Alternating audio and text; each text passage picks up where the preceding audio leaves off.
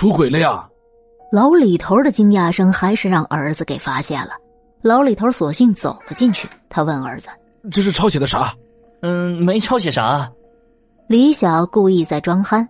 老李头顿时提高了嗓门问：“你吃了没事抄这个做啥？这有什么好抄的？”“嘿嘿，呃，看这名单好玩好玩人家说了，这上面有股子煤气，谁看谁倒霉，你知道吗？”“煤气。”李晓故意看了看这牛皮纸，说：“煤气在哪儿？看不出有什么煤气啊！”你别跟我斗了，我问你，你抄下这些名字到底是为什么？啊，不为什么。呃，你不是说这是黑名单吗？我想看看这些人黑在哪里。这关你什么事儿啊？老李头二话没说，拿起牛皮纸就出了儿子的房门，回到后院，老李头又望着这黑名单发呆。他仔细这么一想。从张天师和儿子的举动，他能猜出，这份黑名单肯定不是一般的黑名单。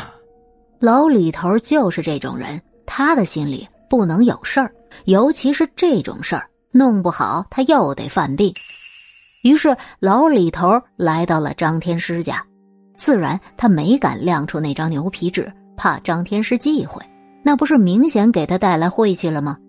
于是老李头先是拿出了二十块钱，一声不吭的往张天师的面前一放。见张天师不说话，老李头又加了十块。张天师，麻烦你告诉我，那份黑名单到底有什么煤气，与我犯病有什么关系？张天师知道今天不给老李头说明，他是不会走的。于是张天师又抖动着两个手指，老李头明白了。这是还要让他再加二十块钱，想想这村里人找他算命卜卦一次也是要五十块，于是老李头啊又从兜里摸出了二十块钱。张天师把钱往兜里那么一揣，神秘的将老李头拉到了屋外。张天师小声说：“哎，黑名单啊，那是糊弄你的。其实啊，我也是瞎猜的。”老李头见他又在玩花样，急了：“哎，五十块钱就得这一句话呀？就算抽签算卦，你也要给我说个清楚呀！这上面到底有什么呀？”老李头这样一说，张天师倒上路了。他把袖子一搂，挺认真的说：“哼，好，那就跟你说实话吧。告诉你，那上面的人，我瞄一眼就知道，十个有八个是死人。”啊！死人！老李头大吃一惊，他忙问：“那上面的人你都认识？”说着，老李头从兜里又掏出了那张牛皮纸。哎，不用掏了。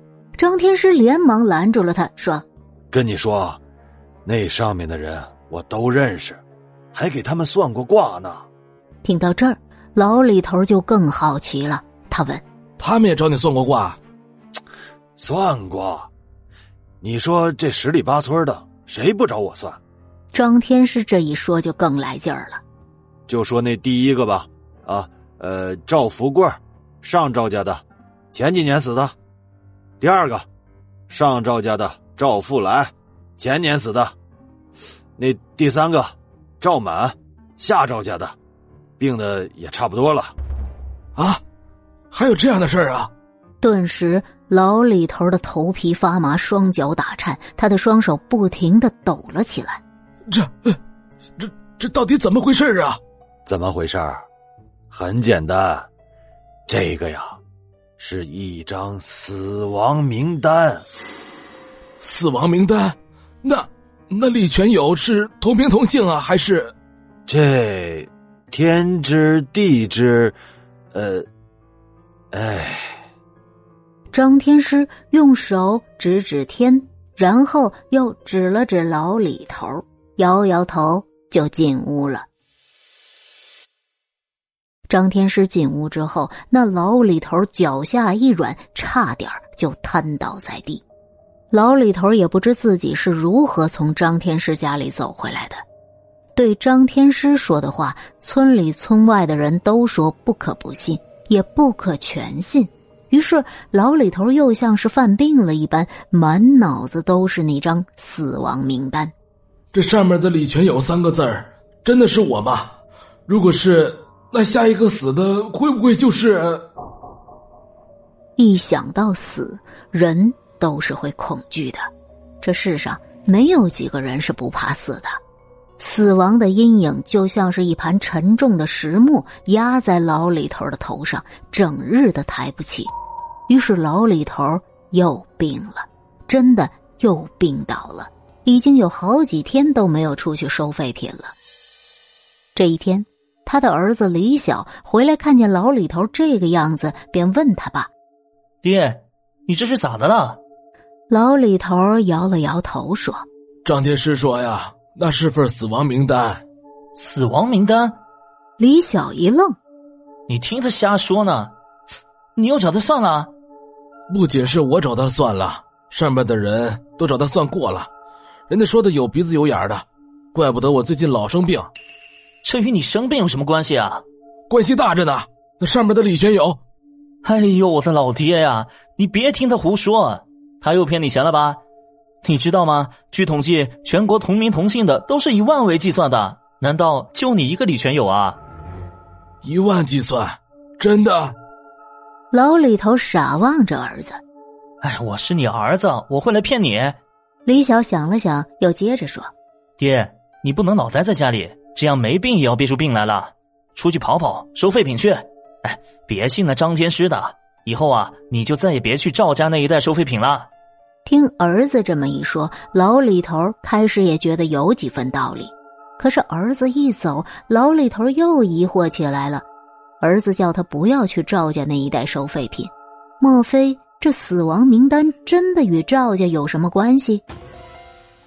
是福不是祸，是祸躲不过。老李头不仅决定去赵家，他还想要按照牛皮纸上的名字，利用收废品的机会，一个个的去核对一下真假。这一天，老李头来到赵家，赵家是个大村庄，分上赵家和下赵家，有上百户人家，都姓赵。老李头刚收下一个妇女送来的废旧塑料，就打听起赵福贵来，岂知。老李头一开口，那妇女就奇怪了：“赵富贵儿，你找他干嘛？”老李头赶忙打马虎眼说：“哎，不不干嘛，只是原来认识。”“哦，那好多年没见了吧？”“那是。”“哎，我跟你说啊，他人呐都死了好多年了。”老李头一惊：“真的？那赵福来？”“哎呀，别问了，也死了。”那妇女说完就要走，老李头赶紧打听说：“那赵满住在哪儿啊？”“喏，那靠池塘边的一家就是。”那妇女走了之后，老李头顿时就像是跌进了冰窖里，那心里是哇凉哇凉的，脚也有些不听使唤了。这还真应验了张天师说的那些话。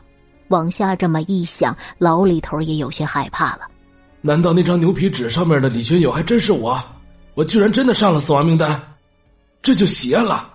那张黑名单难道是一张诅咒人死亡的名单？